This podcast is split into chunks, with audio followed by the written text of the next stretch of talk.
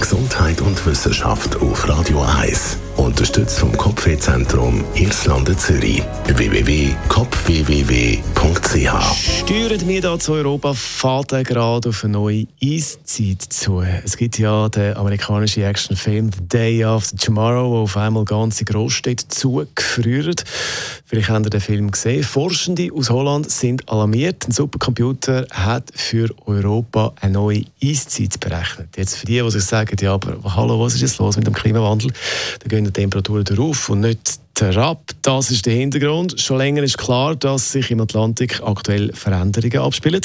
Ein Grund dafür ist, dass Eis am Nordpol durch die Temperaturen, die immer mehr drauf gehen, wegen dem Klimawandel schmilzt und das Süßwasser vom Eis in den Atlantik fließt. Und durch das viele Süßwasser, das sich mit dem Salzwasser vermischt, da gibt es äh, bei der Wärmeheizung von Europa sozusagen den Nordatlantikstrom. Das bringt das Ganze aus dem Gleichgewicht. Und wenn der Strom würde abbrechen, also der Austausch von diesen Wassermassen nicht mehr funktioniert, dann würde das bei uns dazu führen, zu Europa, dass die Temperaturen massiv sinken.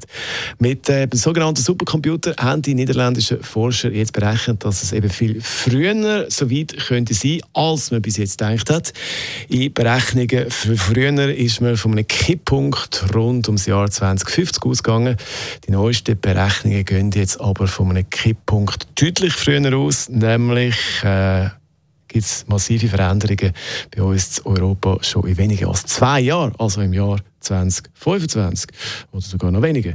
Die Temperaturen können dann um 30 Grad sinken. Allerdings teilen die düstere Prognose nicht alle. Es gibt äh, viel Kritik an dieser Studie von anderen Wissenschaftlerinnen und Wissenschaftlern. Sie sagen, äh, sie basiert auf vereinfachten Annahmen, wenn es um die Wasserumwälzung im Atlantik geht. Einig sind sich die WissenschaftlerInnen, aber dass die Strömung im Atlantik sich abschwächt. Also, tönt relativ ungemütlich.